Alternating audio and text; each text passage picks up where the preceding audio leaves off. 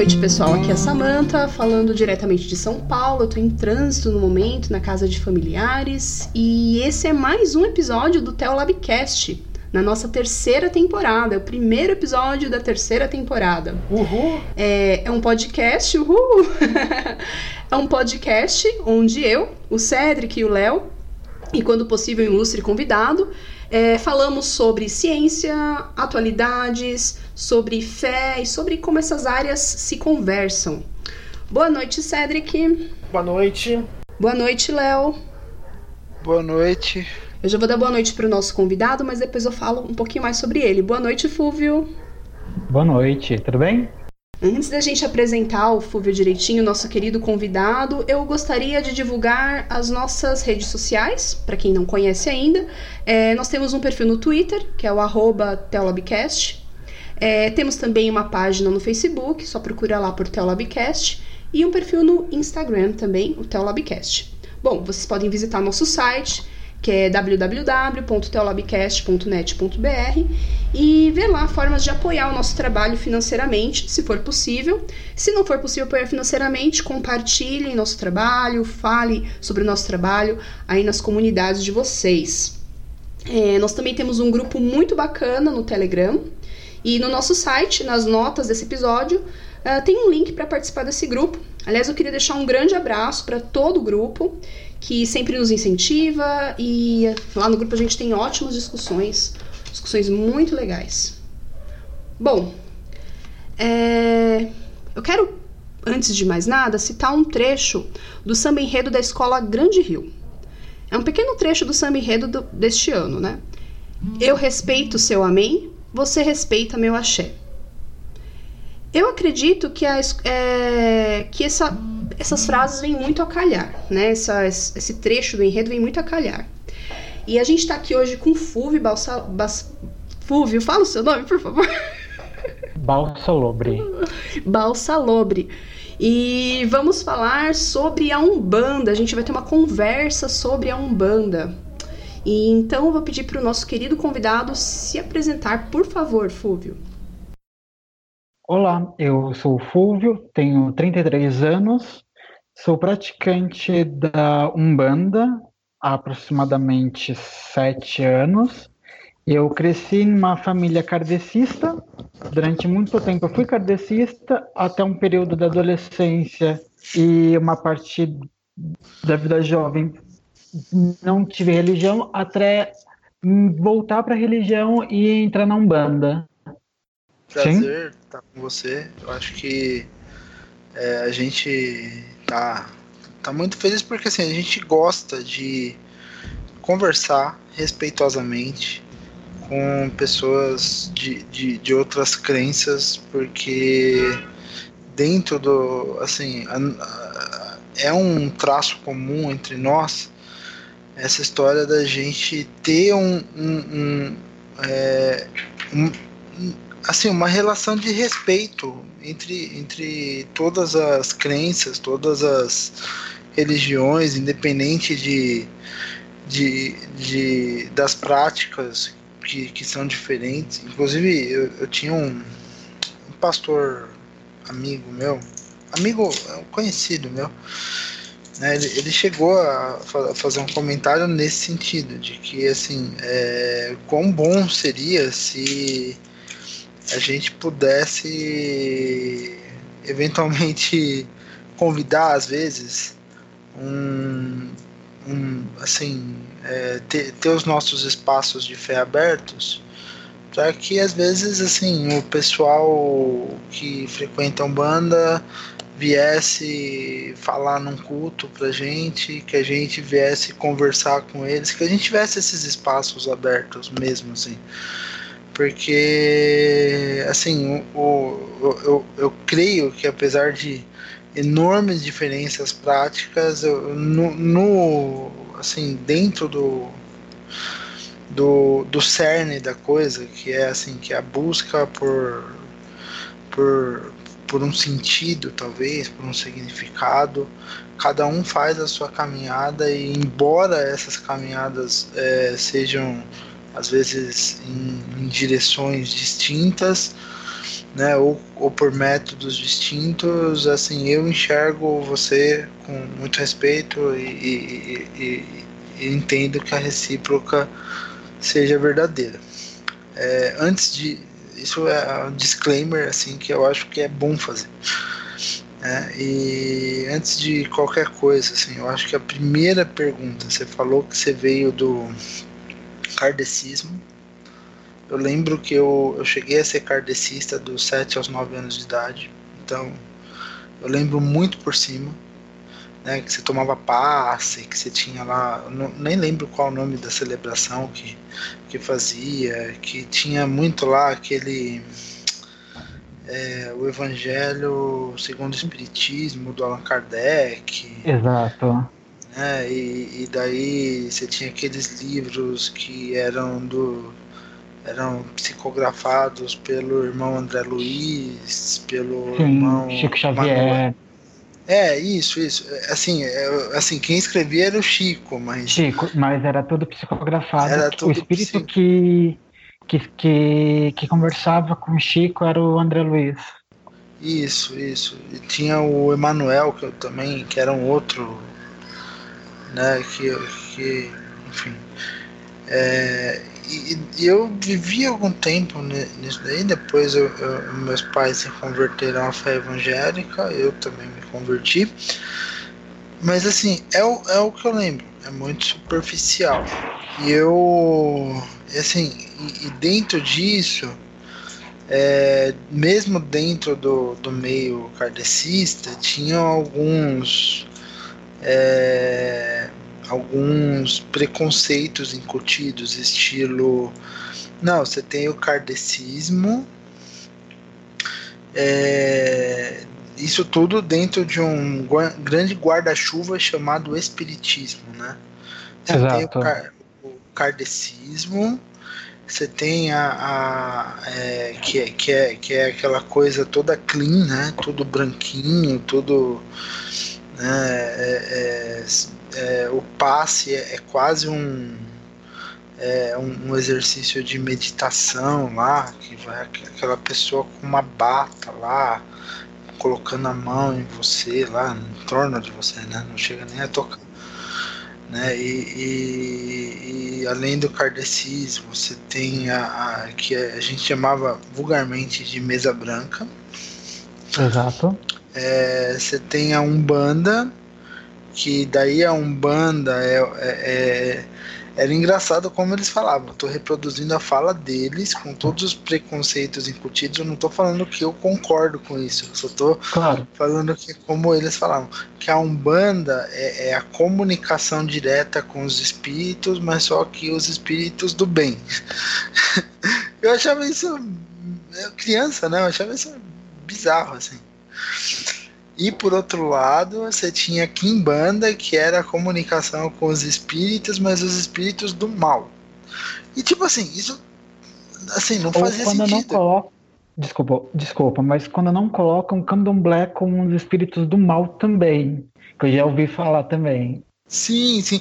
Não, o que eu, o que eu tô falando assim é que no, lá no Mesa Branca, né, lá no, no kardecismo, era essa a visão que eles me traziam. E eu nunca entendi isso a sério. Tipo assim, por que, que eles mesmos, espíritas, eles se consideram espíritas? Você tem lá, perguntam no censo qual que é a sua religião? Espírita. Né? Não é, tipo, não é, não é uma religião de ocasião né? E, e, e assim, eles mesmos pegavam e, e, faziam essas divisões que eu não fazia a menor ideia. E eu, assim, eu, como eu era muito inocente, às vezes eu chegava e perguntava. Mas mãe, por que, que então alguém vai na Kimbanda, já que é ruim? né? E, e, e, assim, eu queria que você explicasse melhor essa divisão entre, entre o kardecismo é, e as, e as é, que o kardecismo, eu acho que assim, dentre esses grupos de religiões espíritas, talvez seja a única que não tenha tanta inspiração das religiões de matriz africana. E, um, e assim, é, Umbanda, Kimbanda, se existe alguma outra variação, o que, o, o, que, o que é considerado candomblé, enfim, eu queria só que você fizesse um panorama pra gente, o que, que é isso, afinal. Vamos lá, acho que pre, pre, boa pergunta de começo e uma pergunta polêmica. É, eu acho que preciso deixar algumas coisas bem claras. Como a gente vai falar de religião de matriz africana, eu preciso deixar bem claro que eu sou uma pessoa branca e que nós vamos meter alguns dedos em algumas feridas da colonização do Brasil. Ótimo. A gente vai acabar falando um pouco de escravidão e racismo. Tá? Ótimo. Tá? A, o kardecismo é uma religião espírita com base cristã que, se eu não me engano, nasceu na França com Allan Kardec e ela não tem nenhuma vertente, ela não, não, não, pega nada de uma religião com matriz africana. A, a ligação dela é toda cristã. A grande diferença é que tem a questão do, da reencarnação. Uhum. Já religiões como Umbanda, Candomblé, Kimbanda, Voodoo, tanto da, uh, o voodoo haitiano quanto o voodoo de dos Estados Unidos são todas religiões com matrizes africanas que vai se misturando com a cultura local. Certo. A, um, a Umbanda, é, eu vou entrar rapidamente na história da Umbanda só para entender. A Umbanda começou dentro de uma sessão de mesa branca. Um senhor, na época não era senhor, o, o Zélio Ferdinando de Moraes, ele tinha, ele estava tendo algumas, ele tinha algumas incorporações e a família não sabia como lidar com aquilo, não sabia nem que era aquilo, até que levaram ele num, num culto de mesa branca, de espírita, kardecista. Hum. Lá ele conversou com os guias só que agora a gente entra num pedaço que cada um conta uma coisa, mas numa grande pincelada, infelizmente teve um certo preconceito, porque ele estava incorporando um caboclo, chamado Caboclo das Sete Encruzilhadas, e falava que também tinha um preto velho. E como eram espíritos que não estão na vertente do kardecismo, eles, falavam, eles chamavam de espíritos inferiores, que não, não podia estar tá lá. Entendi. Daí esse Zélio foi e criou a primeira, o primeiro centro de Umbanda, com então, caboclos das sete encruzilhadas. Sim, você tá me falando assim que a Umbanda é uma religião, acho que a gente pode chamar de religião, Sim. não tem nenhum problema. É uma religião 100% brasileira. Sim. A Umbanda é uma religião 100% brasileira.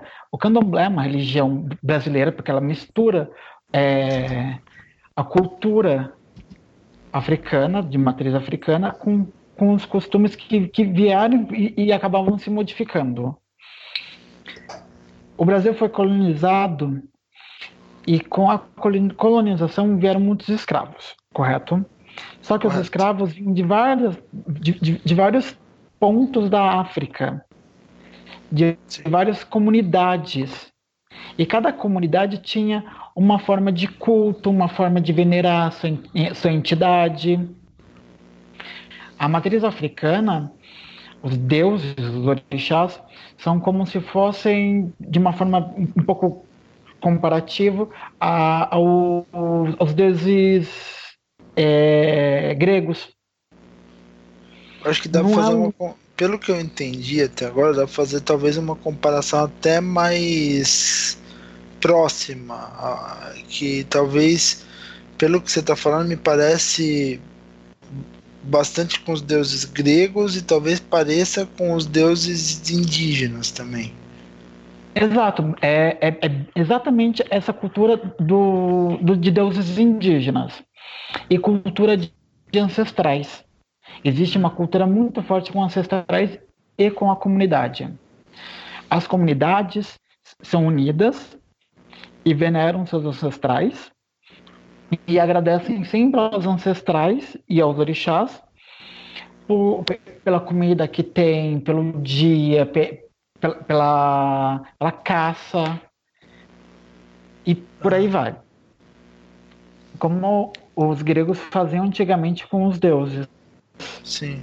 Daí, quando vieram para o Brasil, na Umbanda foi se adaptando isso, essa cultura, com a cultura do nosso folclore brasileiro e da nossa história. Na Umbanda, nós vamos ter, é, além dos orixás, que a gente pode colocar como os deuses, tá? Nós temos os catiços, que são outros espíritos. Esses falam, tá? Eles conversam com a gente e eles podem vir representados na figura de um baiano, de um nordestino, que seriam os baianos, é, os boiadeiros, os caboclos, os pretos velhos. Tá.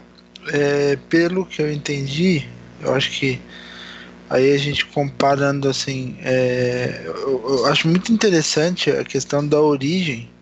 Você me falando que a Umbanda ela nasceu da, da do kardecismo. Da mistura, da história do kardecismo. É, não, ela, ela nasceu do kardecismo. de matriz africana. É, ela nasceu do kardecismo, mas é, ela, ela criou o seu, a sua cosmovisão com base nas religiões de matriz africana, que era o que casava, né? o, que, o que talvez é, dava sentido às próprias manifestações místicas da, da Umbanda, é isso? Mais ou menos? Exato.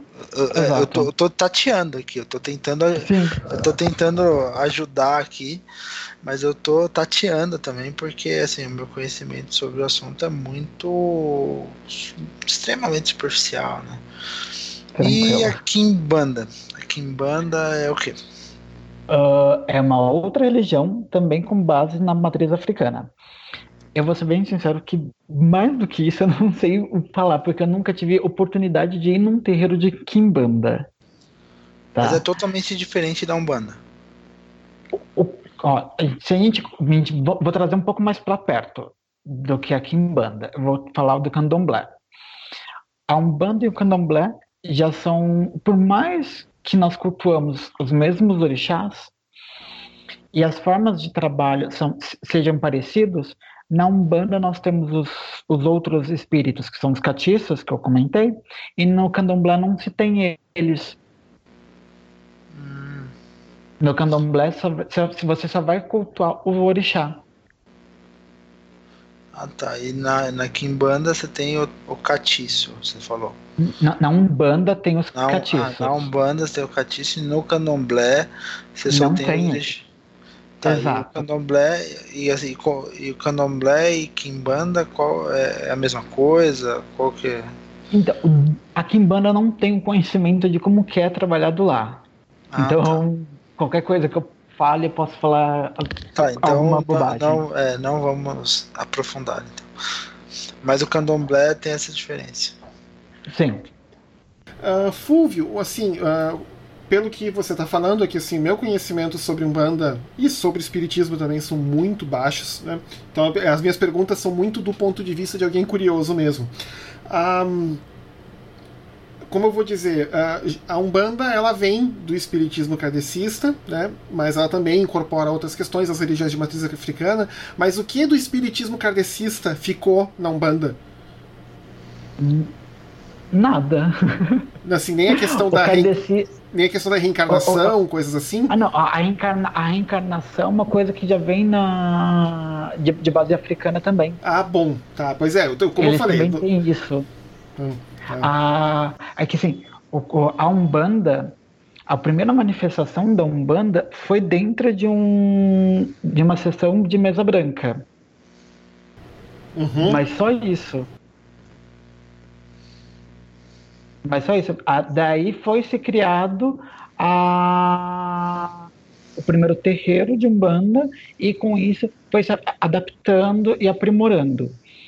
Existe uma questão que o meu terreiro de Umbanda trabalha de uma forma e o terreiro de Umbanda do meu vizinho vai trabalhar de uma outra forma. E tudo bem.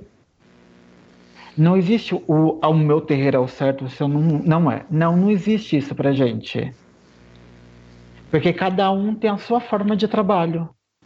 Porque são, são, são religiões que trabalham com magia. E magia é uma coisa muito subjetiva. Cada um trabalha da sua forma. Uma outra pergunta, então, assim. Uh, a gente até conversou isso um pouco com o Puncha quando ele estava falando sobre a questão do Islã, mas assim, uh, como que é, por exemplo, a relação da Umbanda com o candomblé, não digo em questão de semelhanças e diferenças, mas digo o seguinte, por exemplo, ah, você conversando com alguém ou indo num terreiro de candomblé, como é que a coisa acontece, né? Porque pelo que você falou, a Umbanda acaba surgindo meio que por parte de um certo preconceito numa sessão de mesa branca que ocorreu dentro de um serviço uh, espírita kardecista. Né? E como é que é a relação do, dos umbandistas com o candomblé? Olha, a, forma com que eu enxergo o preconceito das religiões espíritas é a mesma forma com que eu, eu acabo enxergando o preconceito que as pessoas têm. Eu vou dar um exemplo do, de, das vertentes do, do, da, do, do evangélico existe o presbiteriano, batista, e existe uma, um, alguns, algumas pessoas existem.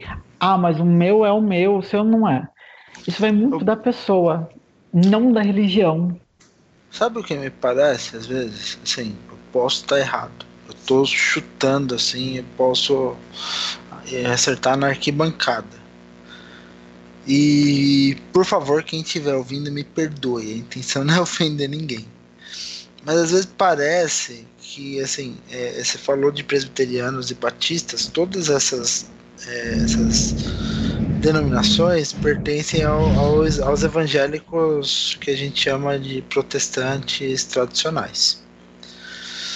Esses caras, assim, se você fizer um paralelo, é um paralelo, é uma analogia, não tem nada a ver, mas é, não se ofendam, mas é, é, é, é parece isso que assim é, a, a, formação, as características, a questão da profissionalização, a questão de, de ter uma, uma, uma produção literária é, focada naquilo, assim, a história das psico, os livros psicografados e tal. É, me parece, parece que em algum sentido as igrejas protestantes tradicionais estão para os mesa branca, os kardecistas, como os pentecostais estão para a Umbanda. Estou assim, dá para comparar ou eu estou viajando muito? Olha, eu vou ser bem sincero que não faço a menor ideia.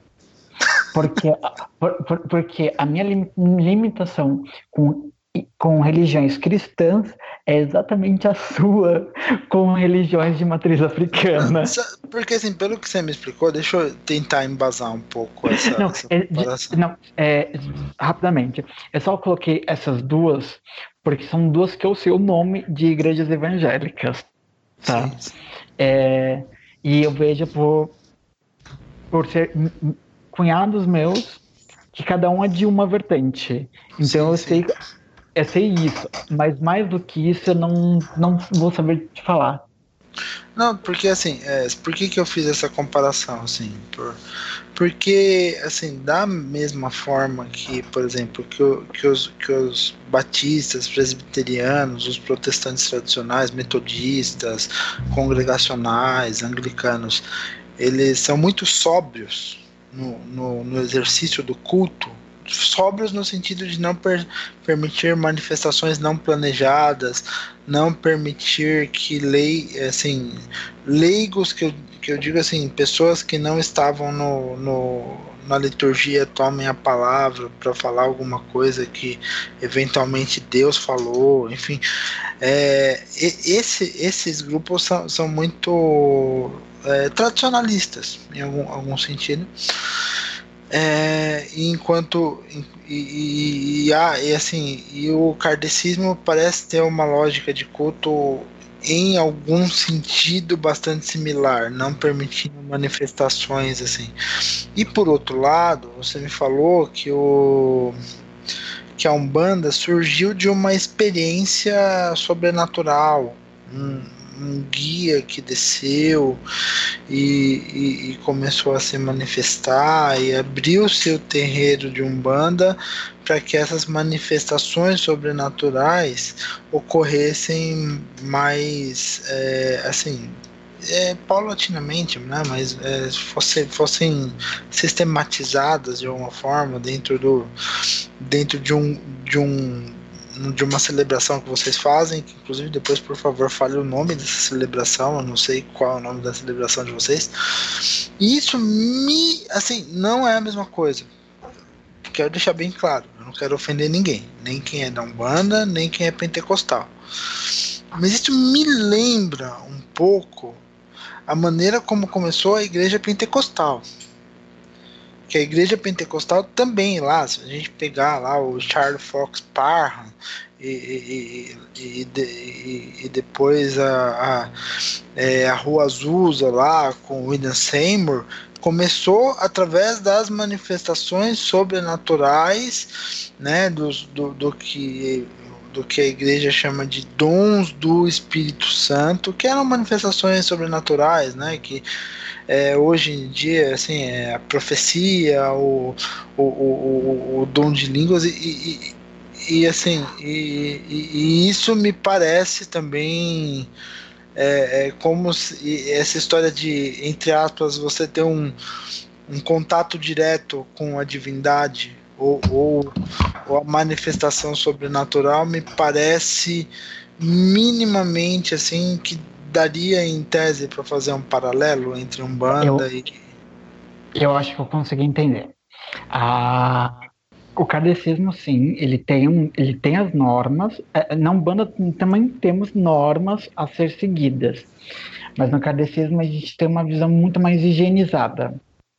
Isso no, não, desculpa, no kardecismo a gente tem a, uma visão mais higienizada.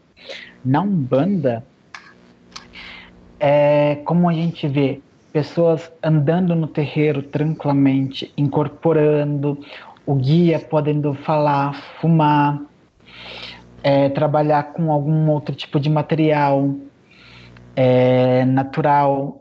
Isso e, e, cada guia trabalhar de uma forma diferente, é, isso é comum. É, é, exatamente isso, porque ca, cada pessoa e cada, cada guia tem uma forma de trabalhar a magia. A magia, para mim, é uma, é uma coisa muito única que, dá, que para você vai ser de uma forma totalmente diferente que você enxerga ela. Uhum. E cada um trabalha de uma forma. E a, a, forma com que o guia vai trabalhar é a forma com que ele trabalha e você consegue assimilar. Então existe sim essa diferença. Entendi. É, e, e, assim. Agora a pergunta mais. É, assim.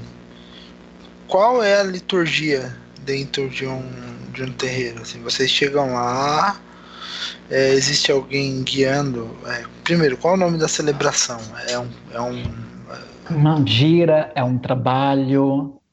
É. É, e tipo assim, daí vocês vão lá, tipo, uma vez por semana. Cada terreiro vai ter uma forma de trabalho, mas normalmente é uma, duas vezes por semana. A gente faz as nossas giras, a gente abre os trabalhos.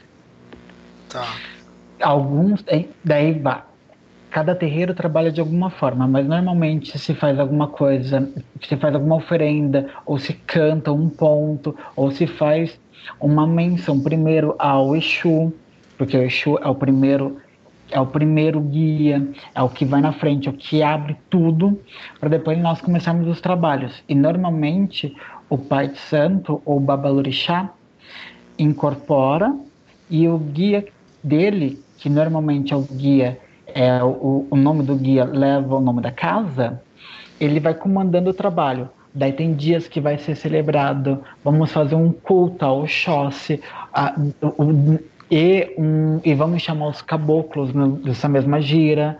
No, na gira seguinte, nós vamos chamar as Yabás, nós vamos chamar Iemanjá, Iansã, Oxum.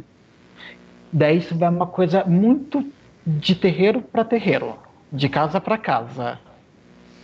Tá? Mas sempre tem um, um babalorixá, um, um, pai de santo, uma mãe de santo, que vai sempre vai puxar todos os trabalhos, como se fosse um, um padre na frente do, da igreja, um pastor, puxando a, a, a missa ou culto. Entendi.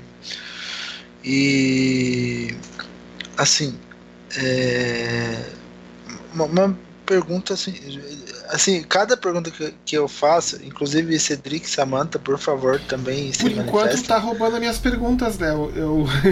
É, tá roubando as minhas também. Inclusive eu tinha mencionado na abertura um trecho do enredo da Grande Rio, e eu ia justamente, a pergunta que eu ia fazer era sobre a, a diferença entre o, entre o candomblé e a umbanda, e que o Fulvio explicou super bem já, e a conversa tá ótima. Então, assim, se vocês quiserem fazer alguma pergunta antes que eu as roube de vocês. Não, tá, Não, tudo assim, bem, a gente. Eu, eu, tenho uma aqui, se, se eu puder. Uh, Fúvio, seguinte, uh, nós temos um amigo que já foi entrevistado aqui no podcast, que é o Orlando Calheiros, que ele é do Candomblé.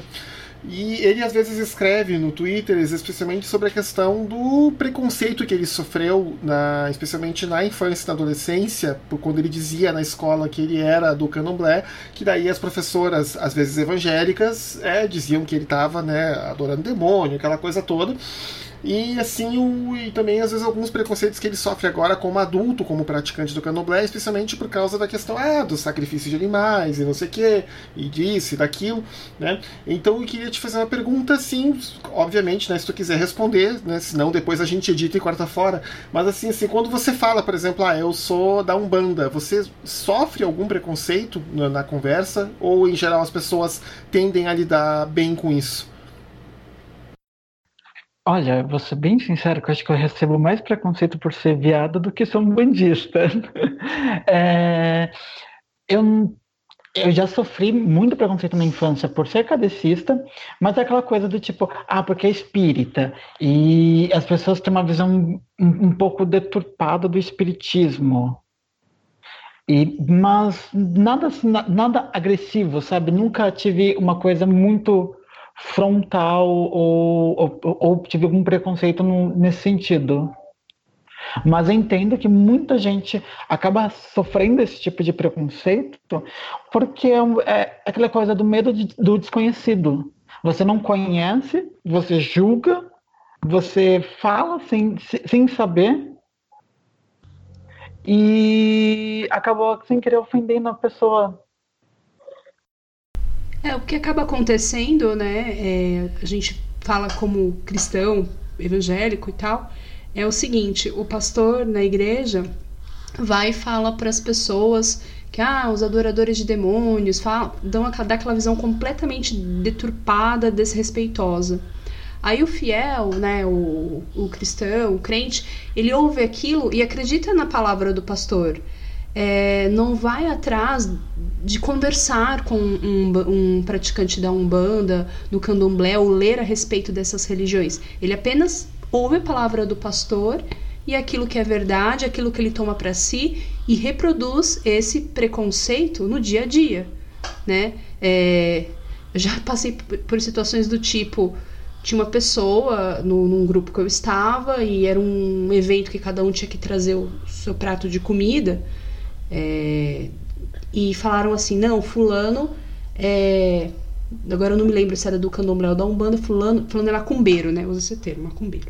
Fulano, fulano é macumbeiro, não come a comida que ele trouxe. Então, isso eu já vi umas duas vezes isso acontecer e as pessoas falam isso sem, sem saber, porque elas ouviram de um terceiro, normalmente de um pastor, esse tipo de, de coisa, né? Eu falo por mim mesma, né? Eu cresci numa família evangélica e é um tipo de coisa que eu ouvi muito na minha infância, né? E todo tipo de, de comentário negativo associado a, as pessoas praticantes de, de religiões de matriz africana. E eu só fui vencer esse preconceito na, na final da adolescência, assim, que eu fui para a faculdade, conheci pessoas de diversas origens, diversas religiões, diversas opiniões, e aí que eu pude, pude vencer isso, né? Então é importante esse tipo de conversa, né? Até para o pessoal conhecer mais e, e não reproduzir mais esses preconceitos. E você já sofreu preconceito por parte de evangélicos, ou Fúvio? Alguma situação que você pode mencionar pra gente, se você tiver vontade para falar sobre isso, claro? É, primeiro, eu espero que você já tenha tido a oportunidade de comer alguma comida de terreiro, porque é muito gostosa. Ainda não tive oportunidade, mas uh, imaginando que deve ser uma comida de com ali o tempero africano, com a, a, as origens dos ingredientes, eu imagino que deve ser muito boa mesmo, mas eu nunca tive oportunidade. É, é, eu sei que não é a hora da, de indicação, mas como a gente está falando de comida, para os ouvintes que forem de São Paulo, existe um bar chamado Bar Templo, na Moca, que a comida é toda baseada no que é servido dentro do terreiro. Então vale a pena para quem tiver curiosidade de comer um acarajé ir lá conhecer. Hum. Sobre preconceito com evangélico, olha, atualmente eu sou uma pessoa que estou noivo de um ex-evangélico. Meu cunhado, irmão do meu noivo, é está estudando para ser pastor e a esposa também é evangélica. Eu, se eu te falar que eu não, eu não tenho recordação de ter sofrido preconceito religioso na minha vida. Eu nunca tive essa isso tão tão próximo de mim. Eu não sei se porque se, sempre tive companhias é, que ou eram kardecistas ou é, não tinham religiões ou pessoas que eram da Umbanda ou do Candomblé mesmo então nunca nunca vivenciei isso. E na adolescência eu tive um período que eu estava sem religião e eu cheguei em vários lugares, várias igrejas, vários centros para tentar me encontrar. E muitas vezes cheguei em igreja evangélica, fui sempre muito bem recebido, mas nunca tive é, é, graças a Deus, graças a Oxalá, né? Que nunca tive esse, essa questão de preconceito. É, mas assim, eu tenho, assim, nessa resposta surgiram duas perguntas, assim. Uma que eu acho que eu ia fazer no começo, mas eu esqueci. É, você falou um pouco da sua trajetória, mas assim, em que momento surgiu, assim, você falou que você passou um tempo no kardecismo, um tempo sem religião. Em que momento que surgiu que surgiu para você? Oi. É, em que momento eu, eu voltei para um, que eu fui para um banda? Exatamente. Em que momento que você que você foi para um banda? Exatamente. É, era meados de 2011 e no meu grupo de amigos, eu tinha duas pessoas que eram bandistas, que frequentavam terreiros diferentes, e eu, dentro da minha casa, começaram a acontecer algumas coisas que levaram a minha mãe a ir num terreiro de umbanda, acompanhada de uma amiga, para tomar algumas clarezas para a vida. Quando uhum. eu fiquei sabendo, eu falei assim: tá, legal, você quer ir? Ok. Só que eu vou lá também para saber se você está indo num lugar bom ou não, porque eu não quero ver você indo em qualquer lugar. Eu fui e não sei mais de lá. Não, na verdade saí porque eu tô num, hoje eu estou em um outro terreiro, mas eu fui para ver como era o lugar para minha mãe frequentar, para minha mãe ir tomar o passe dela. Só que quando eu fui fui conhecer e fui tomar meu passe, é... os guias me chamaram. Foi uma coisa assim. A gente brinca dentro da religião que as pessoas ou vão pelo amor ou vão pela dor. Sim, sim. Eu, eu, eu, acredito que isso em qualquer religião. É, ou a pessoa procura uma religião ou para um momento de, que está sofrendo muito, ou é uma coisa muito no acaso que o amor chama e você só vai. E no meu caso eu fui pelo amor. Simplesmente. Ai, que bom. Menos mal, né? Tipo. Porra! É. Acho que é, é, é, é, talvez seja seja uma forma mais como que a gente pode dizer tranquila ou, ou uma, uma forma assim que é, que, que seja mais que seja mais assim é, não traumática que a gente tem muita história entre principalmente entre evangélicos de gente que vai pela dor né então e quando vai pela dor é sempre complicado complicado né porque a pessoa pode acabar indo num lugar uh, não muito bom, né? Que não vai ser. tá sujeita a ser até sofrer uma situação de ser. ter um, ali um. como eu posso explicar? Pessoas aproveitadoras que veem uma pessoa em situação de fragilidade, né? E se aproveitam disso para levar alguma vantagem. Então, e pelo amor é sempre maravilhoso. Né?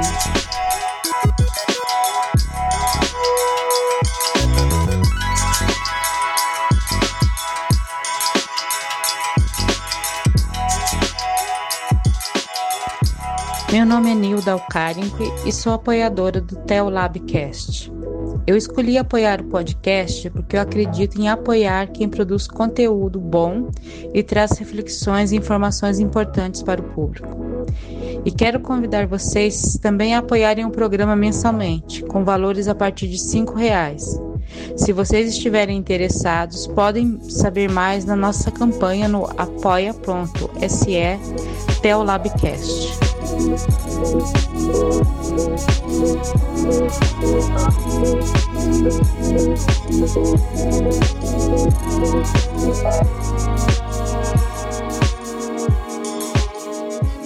Você mencionou antes, ali numa das perguntas que eu fiz, né, que você é homossexual. Né, e como que a Umbanda a, ah, lida com a questão LGBT? Porque na Igreja Evangélica a gente já fez até um episódio que a gente começou a lidar com esse assunto. Em geral, as igrejas são, em geral, são não inclusivas. Algumas poucas igrejas são inclusivas né, e algumas são parcialmente inclusivas. E na Umbanda, como é que essa questão, é, a questão LGBT é, é lidada? Ah, é um pouco parecido, porque tem terreiros que são inclusivos, tem terreiros que são parcialmente inclusivos e tem terreiros que não são inclusivos. Isso vai muito da liderança de quem está liderando o terreiro. Infelizmente, as pessoas têm preconceitos e acabam trans, é, é, trazendo o seu preconceito para dentro do terreiro. Da mesma forma que vão, vão ser terreiros que os guias não podem beber, não podem fumar, não pode usar materiais como sementes, algodão, vela, tem terreiros que isso já é liberado. Então isso vai muito de lugar para lugar. Eu, particu eu particularmente eu comecei num terreiro onde a, a pessoa que chefiava não era um tanto quanto receptiva a isso. Porém, as pessoas que frequentavam o terreiro e trabalhavam junto no terreiro eram muito receptivas. E eu acabei ficando durante um tempo, até um tempo que eu saí, falei assim, eu, eu, eu encontrei minha religião, mas não é aqui que eu quero estar no momento. E hoje estou num, num terreiro onde isso não é um problema. Isso nunca é um problema. A segunda pergunta que eu tinha para fazer é a seguinte: um, aqui, especialmente no Rio de Janeiro, onde eu moro, tem ocorrido muito caso de, especialmente nos nos terreiros de candomblé, especialmente uh, nas favelas e nos, locais mais que são dominados por milícia, tem ocorrido muito a questão de que os pais de santo, mães de santo, estão sendo expulsos dessas, desses, desses bairros, dessas zonas residenciais em muitos casos, os próprios traficantes e milicianos estão quebrando uh, né, tudo que tem dentro do, do, dos terreiros, estátuas, utensílios, vasos, etc. Né, e tem usado de violência para tirar né, o pessoal do candomblé uh, de, de, de, das favelas e de outros locais aqui da cidade. Uh, você sabe se isso tem acontecido também com terreiros de Umbanda? Até o ponto que eu sei, isso está acontecendo tanto com terreiros de candomblé quanto de umbanda. Uhum. Infelizmente. É. Tá. Tu, aqui no Rio ou tu tem ouvido de casos aí em, em São Paulo? Em, aqui em São Paulo e no resto do, do Brasil, e quando, e isso acontece, tá? Mas não é uma coisa que está acontecendo com a frequência que está no Rio de Janeiro, infelizmente.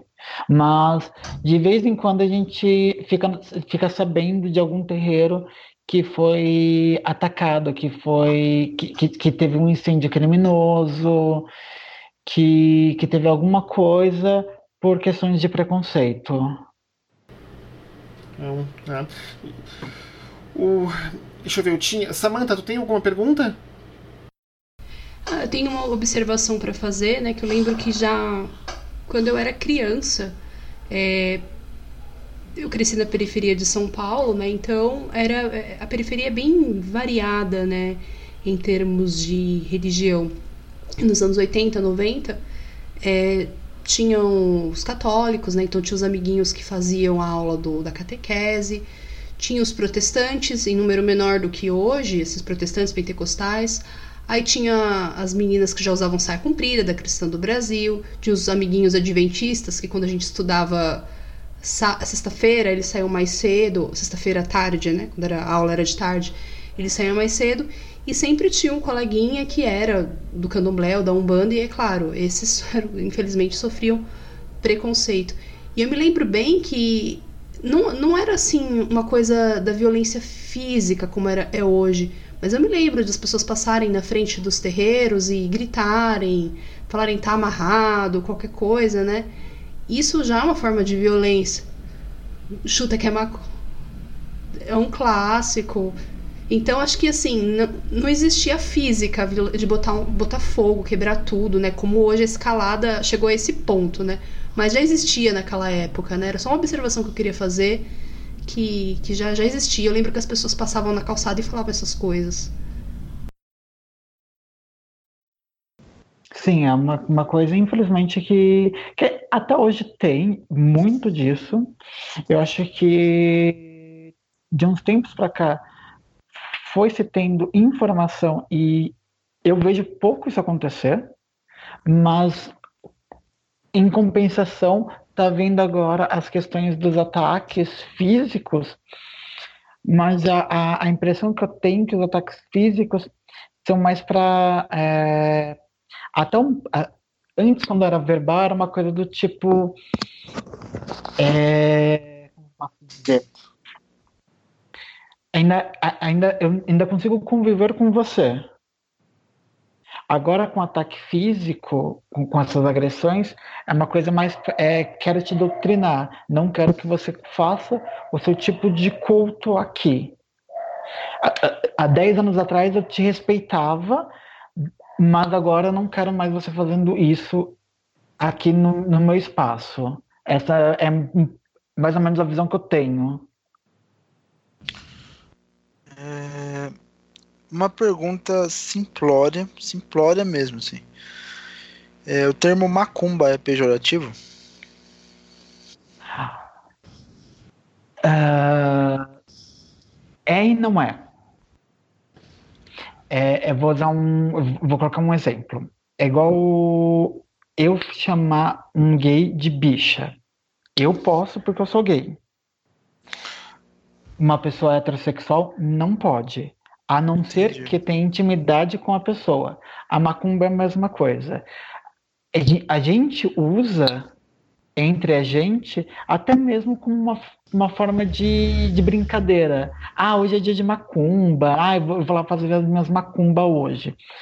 Mas é a forma com que você fala, é quem fala, e mas tem algumas pessoas que entendem isso como uma forma de preconceito. Eu hoje eu vejo até como uma forma de ressignificar a palavra, de trazer força, trazer força para a palavra.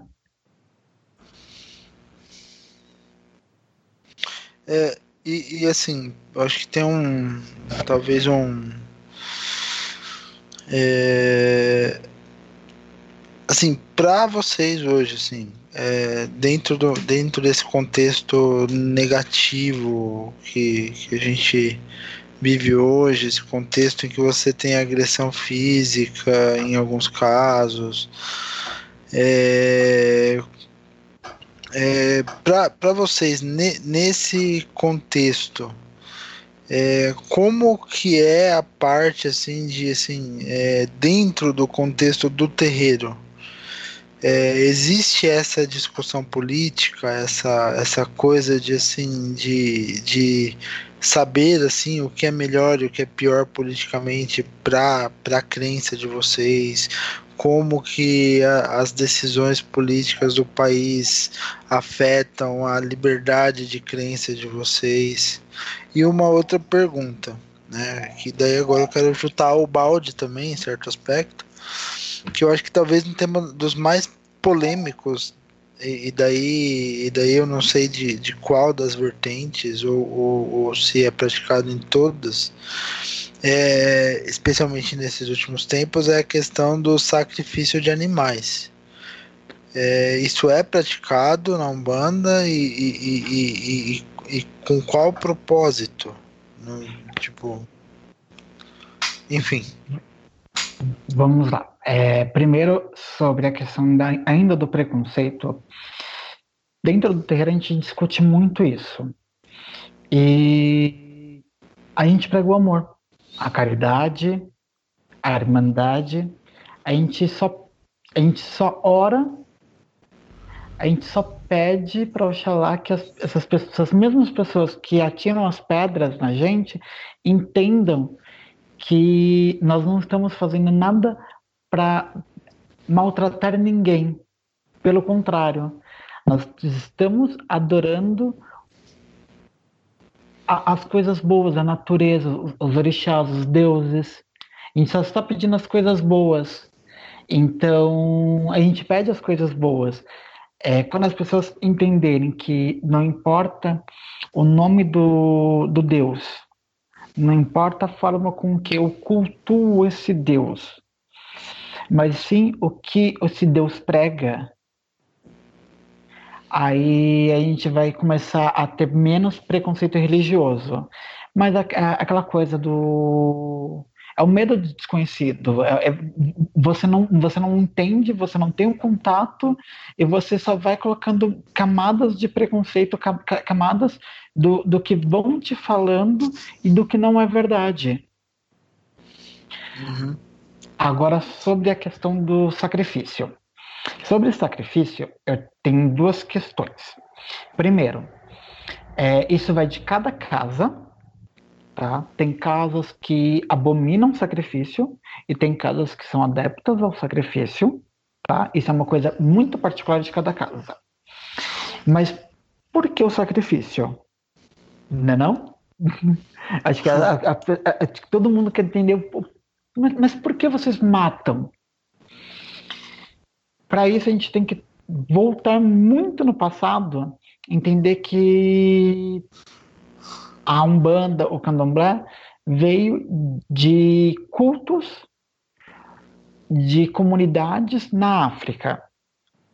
Essas comunidades adoravam os orixás e agradeciam aos orixás pela caça, pela fruta, pela colheita. E a forma com que tinham de agradecer era dar um, um, uma parte do alimento para esse Deus, comer junto com ele. A questão do animal. A gente não coloca o animal inteiro. porque a comunidade, porque no passado, ele, o que, que eles faziam? Eles, vamos supor, a, a comunidade conseguiu uma galinha. A comunidade precisa comer. Então nós vamos pegar essa galinha, nós vamos retirar toda a carne para a comunidade comer. E o que não serve para ser comido e o sangue, nós vamos ofertar para os deuses como forma de agradecimento por essa galinha. Então vão as vísceras, vão as penas, ponta das asas. Não vai a carne. A carne eles comem, eles comem e no terreiro se faz a mesma coisa. A carne se come.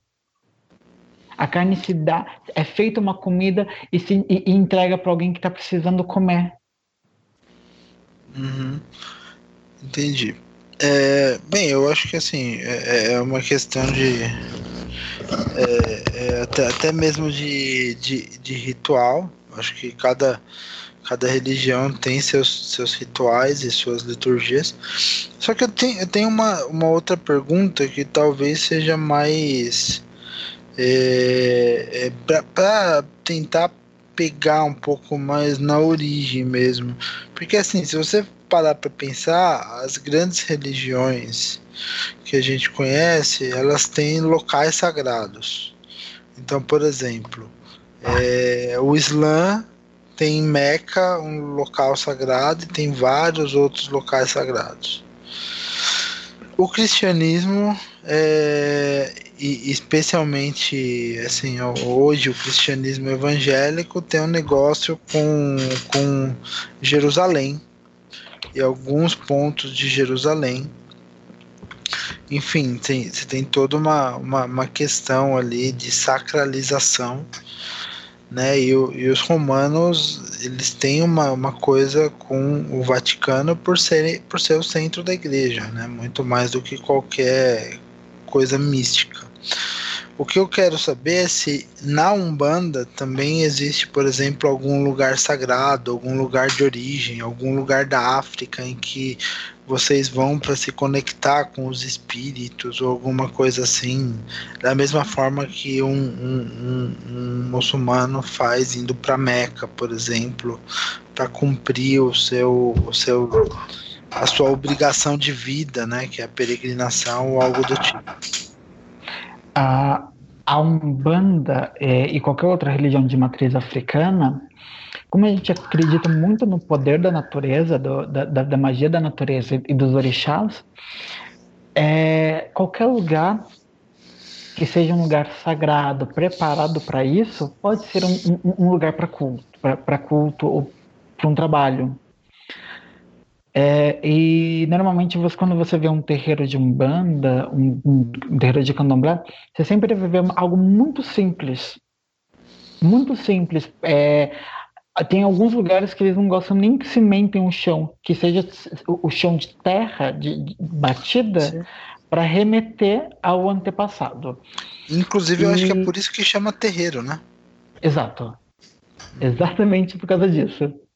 É, e na questão de um lugar específico, hum, acredito que não. Posso estar falando bobagem? Posso. Mas acredito que não, porque assim ah, como vieram escravos de todas as re regiões da África, e cada região da África cultuava um orixá em específico ou alguns orixás específicos, e o que nós cultuamos hoje aqui na Umbanda e no Candomblé são os orixás que vieram para cá, que vieram trazidos para cá.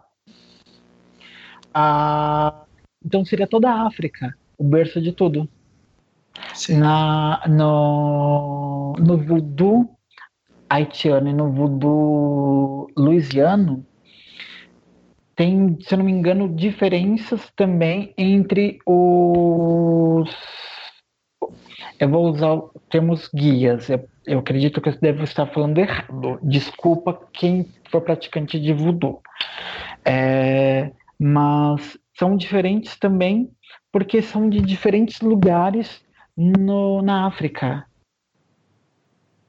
Então, e, e como não se tem nada escrito, um exemplo, tipo a Bíblia, estruturar, não tem um livro que fala, tipo um manual, é assim, assim, assado. Então, cada terreiro vai se adaptando de alguma da sua forma.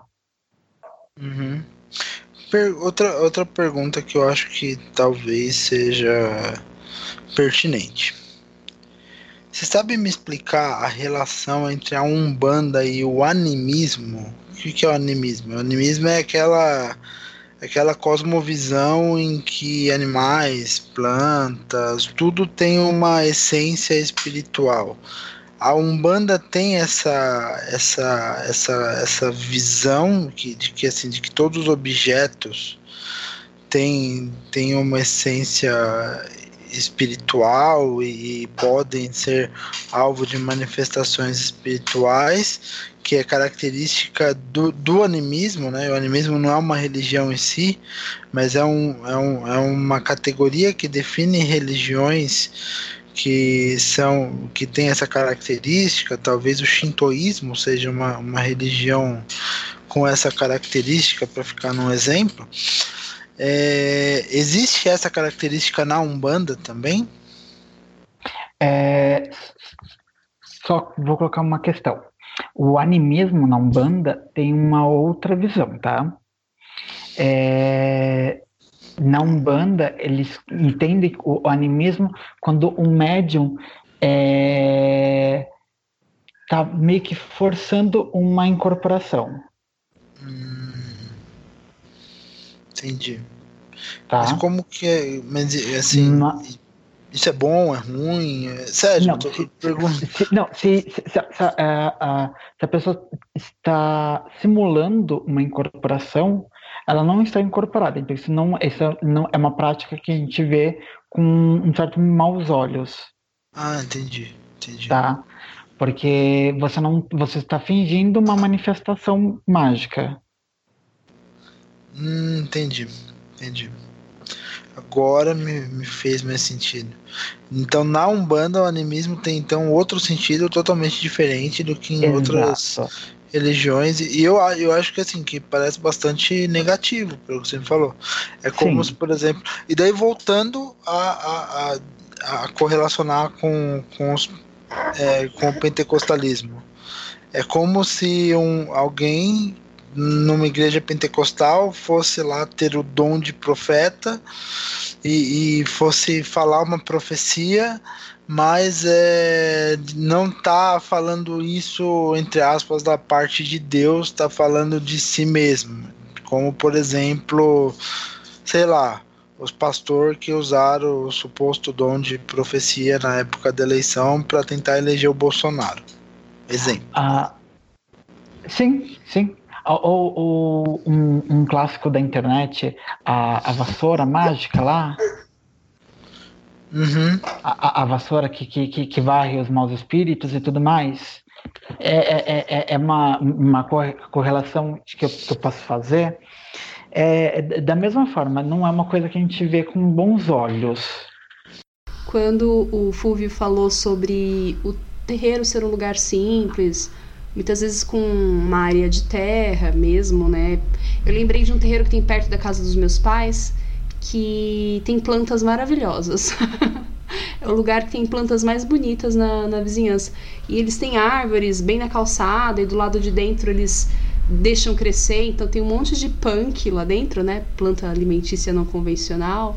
Eles plantam, tem amoreira, tem um monte de coisa lá. E aquilo sempre me intrigou porque na periferia, né, a gente sabe como é. A pessoa acaba construindo ali um, um cômodo para o filho que casou e, e aproveitando toda a área e tudo se impermeabiliza, né? Então as casas hoje em dia tem pouca área de terra, pouca área para plantar.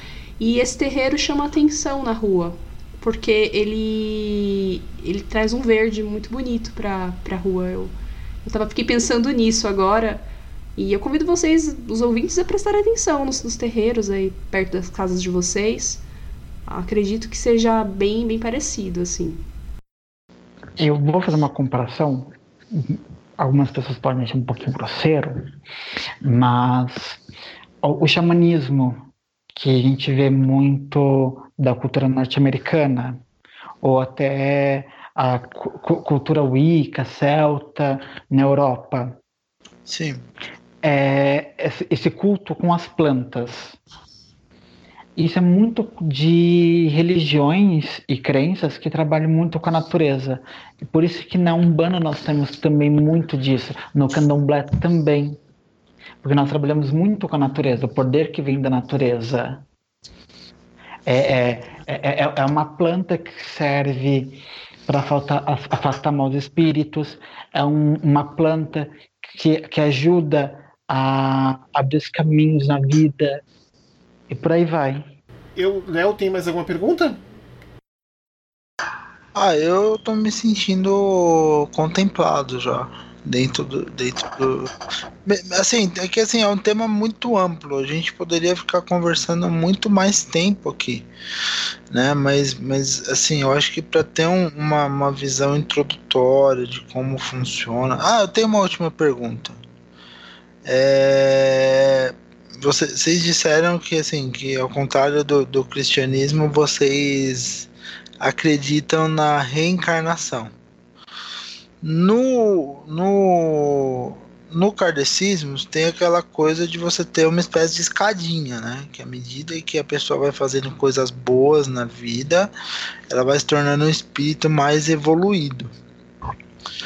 É, no, na Umbanda é a mesma lógica ou, ou, ou, ou a ideia da reencarnação funciona de outra forma? Eu acredito que essa, esse conceito de reencarnação funciona em todas as religiões que acreditam em reencarnação. É. Acho que isso vai, eu acho que essa ideia vai funcionar em todas as religiões. E só uma, um, um adendo, é, a Umbanda, ela, ela veio do... A, a primeira manifestação dela foi numa num centro kardecista, mas o kardecismo é uma religião cristã. Sim. E o que muita gente não sabe é que a Umbanda, em muitos terreiros, também é uma religião cristã. Tem terreiros Agora, que não. Hã? Agora me explica, porque confundiu tudo aqui. Alguns, alguns terreiros não fazem essa ligação com o cristianismo, mas a grande maioria dos terreiros tem uma ligação um pouco sim com o cristianismo, não vão seguir a Bíblia, mas vão acreditar em, em, em Jesus Cristo, nas palavras e no que tudo que ele passou. Certo. E, e, e nas palavras dele. Tá, então é como se Jesus Cristo fosse uma espécie de guia ou profeta. Exato. Exato. Nós temos o dentro da do, do, nosso panteão dos orixás, nós temos um orixá chamado Xangô, que é o orixá da justiça. Uhum. É, ele é um Xangô foi um rei africano Entendi. que após é, a, a sua vida ele se transformou em um orixá. Ah, tá. E a visão que a gente tem de Cristo é, é como se fosse também um guia muito poderoso. É claro que é, dentro da religião não tem ninguém que vai incorporar Jesus Cristo, porque não dá, existe, né? existe limites. Não dá, mas, né? Mas incorporar terreiros... o Goku, né? Mas tem terreiros de Umbanda que tem, é, que, que, que tem uma ligação muito forte com o cristianismo, mas como, como comentei anteriormente, isso é, é uma particularidade muito de terreiro para terreiro. Eu já vi terreiros que têm essa ligação e já vi terreiros que não têm e, e, e tentam se afastar um pouco dessa ligação. Entendi. E, e, assim, falando nisso, eu acho que é interessante porque é uma visão de Jesus bem similar à visão do kardecismo, se, se você Exato. parar para pensar. É, é, é exatamente e, a mesma visão, visão do, do kardecismo. Né? E, e assim, só para Existe, assim, cada terreiro é independente ou existe alguma federação de terreiros, um conjunto de regras comuns ou qualquer coisa do tipo? Existe uma federação, tá? Mas nem todos os terreiros seguem a federação. Entendi. Tá? É assim, a, existe a federação e a federação se, você, se o terreiro é membro da federação, ele tem acesso a, um exemplo, a alugar um terreno na, na praia para poder fazer o culto no final do ano.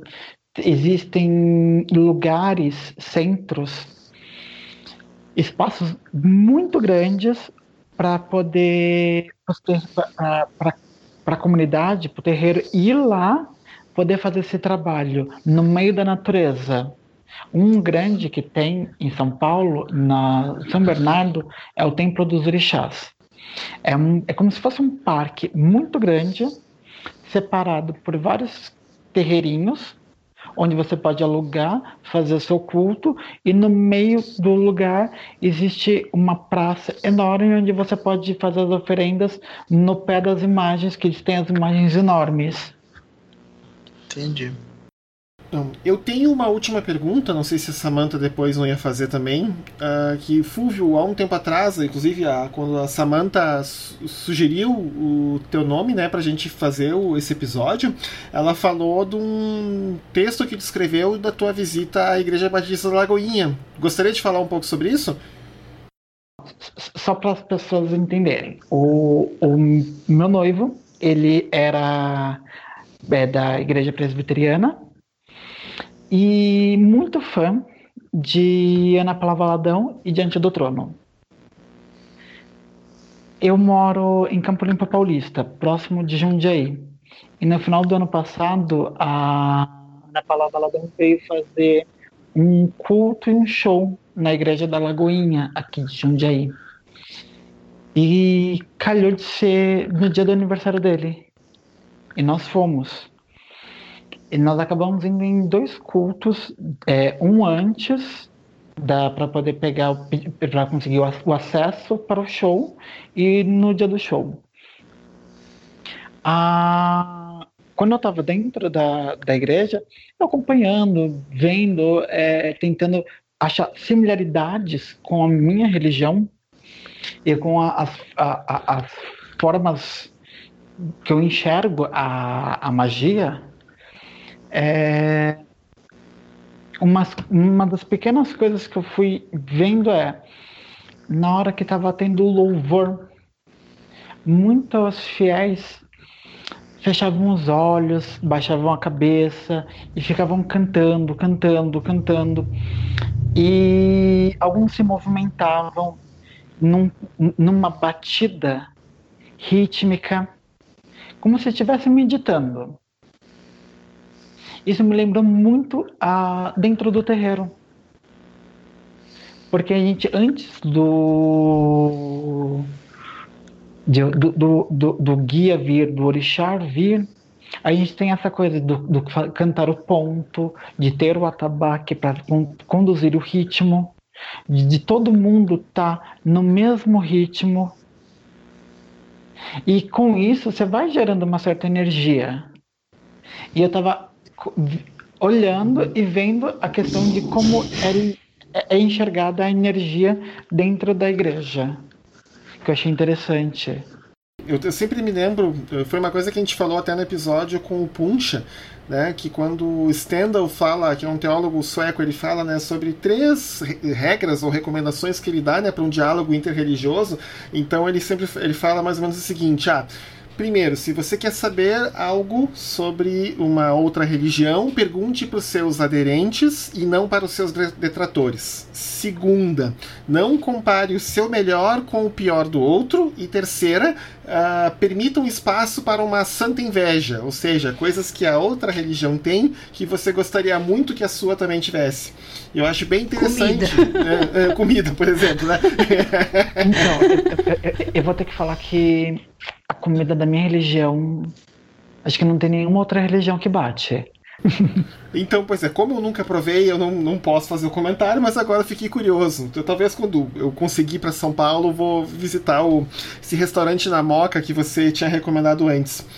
Uh, Samantha, tem mais alguma pergunta? Ah, eu queria só fazer uma consideração aqui, né? Que é sempre bom esse tipo de, de conversa, né?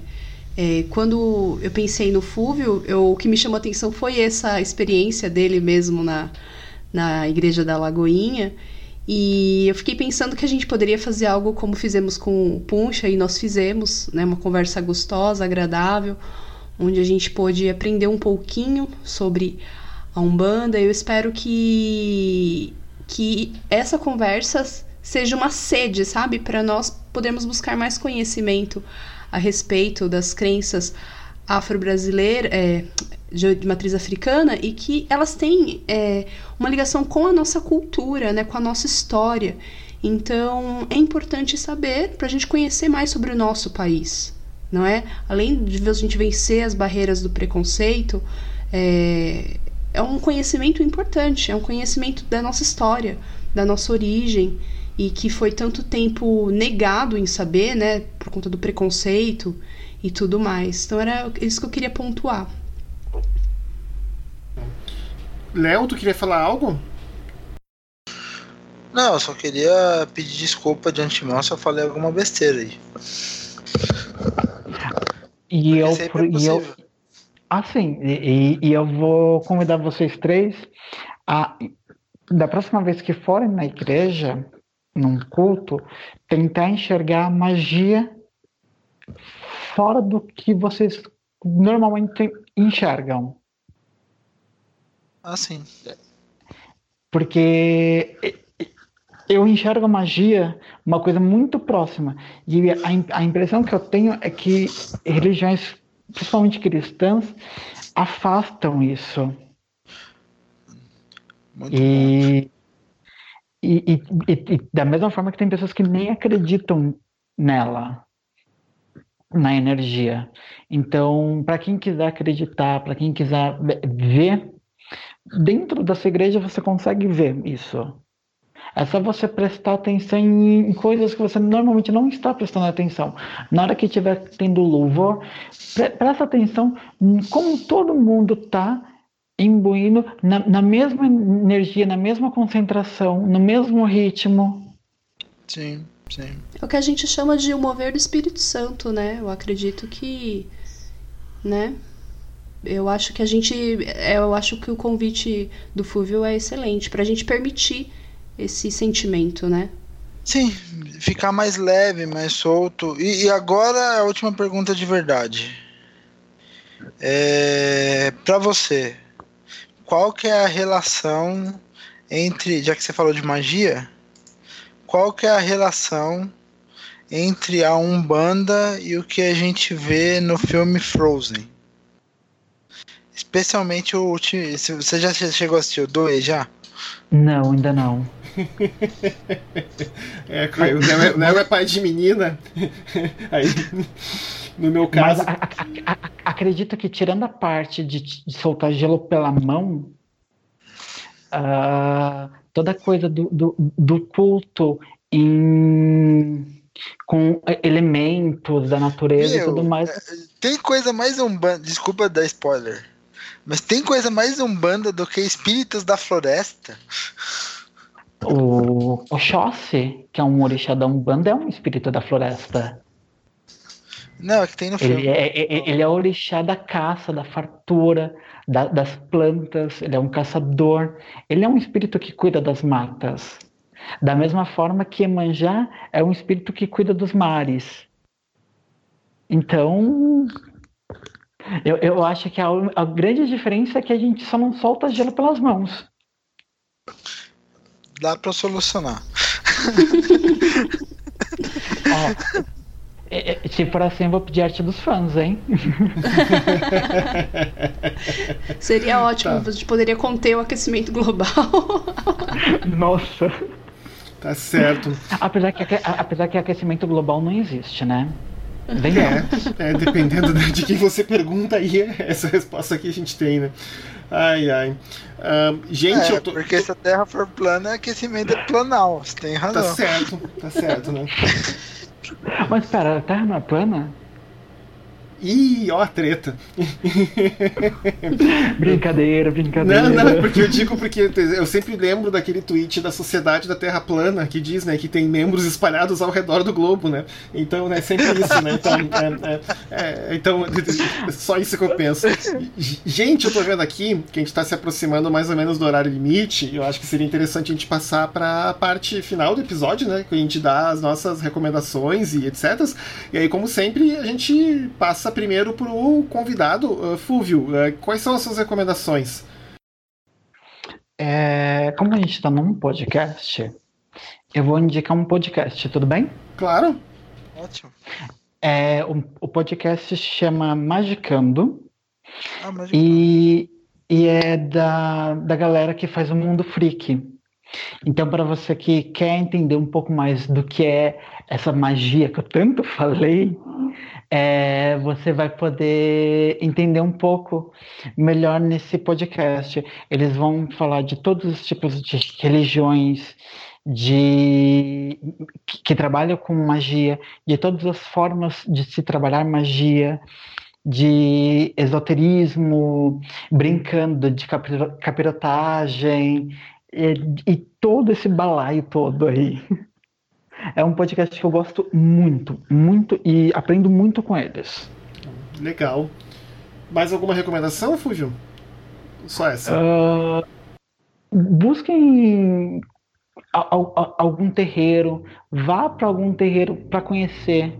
Nem que seja para ir só tomar um passe, mas vá de coração aberto e, e veja que não somos tão diferentes como vocês imaginam que nós somos. Legal. Léo, recomendações? Ah, eu, eu precisava. Eu acho que seria legal recomendar o livro que, que o pastor lá da DOCA, Daniel Coelho, lançou junto com, com alguns. É, com alguns outros nomes aí nesse, é, nesse último mês de dezembro, que é, o livro chama Quando Pouco é Bastante. Eles falam, eles fazem um, várias divagações sobre aquela passagem da multiplicação dos pães e peixes e que acaba acaba sendo assim uma leitura bem leve, bem tranquila, bem devocional. E eu acho que é que, que, que assim, nesse final de ano acabou sendo uma, uma leitura que me ajudou até, sabe, entrar mais tranquilo, assim, né, 2020. É isso. Então, uh, minhas recomendações são mais eletrônicas. Primeiro, uh, eu saiu na Amazon Prime a esperada série Picard do Star Trek. Uh, só tem dois episódios que estão no ar por enquanto, mas já está valendo muitíssima a pena. Eu gostei muito, mas eu sou, digamos assim, é, Jean-Luc Picard é meu ponto fraco no Star Trek, então uh, eu gosto bastante. Não posso, não posso nem dizer, né, meio que aos concursos, né, falar disso. Então, quem puder assistir, assiste. Tá? Especialmente quem assistiu Star Trek a nova geração vai gostar muito. Eu recomendo for, fortemente. Segundo, uh, um jogo eu, que tem tanto para PC, para PlayStation 4 ou para o Xbox uh, One, que é um jogo da série Star Wars chamado Jedi Fallen Order. Eu vou dizer sem exageros, é o melhor jogo da franquia Star Wars já feito. Eu não vou nem ser nem um pouquinho exagerado, porque realmente o jogo é muito, muito, muito, muito bom. Então, assim, eu, eu quem recomendo quem puder fazer investimento, porque não é um jogo barato, mas que vale a pena ser jogado. Tá? E tinha mais uma outra recomendação, que tem um outro podcast que também fala bastante das religiões de matriz africana, que é da Central 3. Como é que é o nome do podcast? É o Papo de Encruzilhada, que também é um outro podcast bem legal o pessoal que tem curiosidade de conhecer um pouco mais sobre as religiões de matriz africana. Uh, Samantha? Oi, então eu tenho três recomendações para fazer também. É... também temos mais um tracker né, na, na equipe, eu estou reassistindo o Star Trek Voyager, que foi uma série que eu assisti. Eu não assisti tanto quanto o Deep Space Nine, a série clássica e o, a nova geração. Então eu coloquei para assistir de novo, para assistir na ordem dessa vez. E eu tô no, na quinta temporada. É uma série muito boa, com uma excelente representatividade feminina, né? Porque temos a Capitã Janeway. E é muito interessante. Star Trek sempre aquelas discussões políticas, filosóficas que a gente. É, a história se passa no século 23, mas discute que, discutem questões da nossa atualidade. Então, recomendo aí todo mundo para virar tracker, assistir Picard, assistir Voyager e assistir todas as séries e filmes da franquia, né? Outra recomendação, meu filho ganhou um livro de, de Natal que eu tô apaixonada pelo livro, nós estamos apaixonados pelo livro, que é um livro sobre dinossauros, né? Meu filho adoramos dinossauros, que é do paleontólogo Luiz Eduardo Anelli e da esposa dele, a Celina Boden Miller que é o Dinossauros, o cotidiano dos dinos como você nunca viu. E nesse livro eles falam sobre as coisas que os dinossauros faziam, mostrando que eles eram bichos, como os bichos que vivem hoje, falando sobre a reprodução deles, é, como os cientistas deram os nomes, como os fósseis são formados. E é muito bom para ler com as crianças e para as crianças que também já, já sabem ler, lerem sozinhas também é excelente. É um livro muito legal, foi um assim, um presente que ele ganhou de, de, de Natal que eu fiquei apaixonada também. E jogo, é, também estou jogando com meu filho, é, um joguinho uh, que é do final dos anos 90, início dos anos 2000, que eu comprei no Steam. É, é a série Put Put, que é um carrinho, né? E ele tem o cachorrinho. E é muito bom para as crianças aprenderem inglês. É um livro, é um joguinho bem legal, onde o cachorrinho e o carrinho têm umas quests e tem um de viagem no tempo, tem outro que eles vão para a lua. É bem, bem bonitinho. Ah, e tem mais uma recomendação. Falei três, mas tem uma quarta. Tem um perfil no Instagram muito legal, que é de uma mãe muçulmana, que se chama Karima Orra. E ela é pedagoga e ela dá dicas muito legais de é, de atividades para fazer com as crianças e sobre o que você tem que ver numa escola. E é muito legal a gente ver a, a, maternagem do ponto de vista de uma mulher de uma outra religião. A gente, eu, vi, eu vejo nela o quanto nós temos em, em comum, é, é muito interessante. Então são quatro recomendações. Certo? Certíssimo. Então tá, eu gostaria de agradecer muito ao Fúvio por aceitar o convite, por participar dessa conversa conosco. Muito obrigada por dividir o seu conhecimento conosco, Fúvio. Muito obrigado mesmo. É, foi uma conversa muito gostosa, muito proveitosa. Eu tenho certeza que os nossos ouvintes vão gostar bastante. Obrigado mesmo por, por esclarecer tantas dúvidas nossas. É... Bom, é... Cedric, Léo, mais alguma coisa para mencionar? Agradecer pela paciência do, do Fúvio em responder essas perguntas também. Sim, sim. Imagina, e para os ouvintes que quiserem fazer suas questões, suas perguntas, até conversar, o... eu posso dar meu canal de, do Twitter, que é o meu nome, Fulvio Balsalobre. Quem quiser pode mandar pergunta lá que se eu souber responder, eu respondo. Se eu não souber, procuro saber para responder. E a gente continua a conversa fora até do podcast. Porque acredito que foi só o início. Tem Sim. mais perguntas ainda. Ótimo, muito obrigada, Fulvio, mais uma vez, e obrigada por deixar aí um canal para que nossos ouvintes possam falar com você. Bom, é, boa noite, eu desejo uma excelente noite para todos e muito obrigada pelos ouvintes que nos ouviram até aqui. Tchau, tchau, pessoal. Boa noite, tchau, tchau. Boa noite, gente. Boa noite.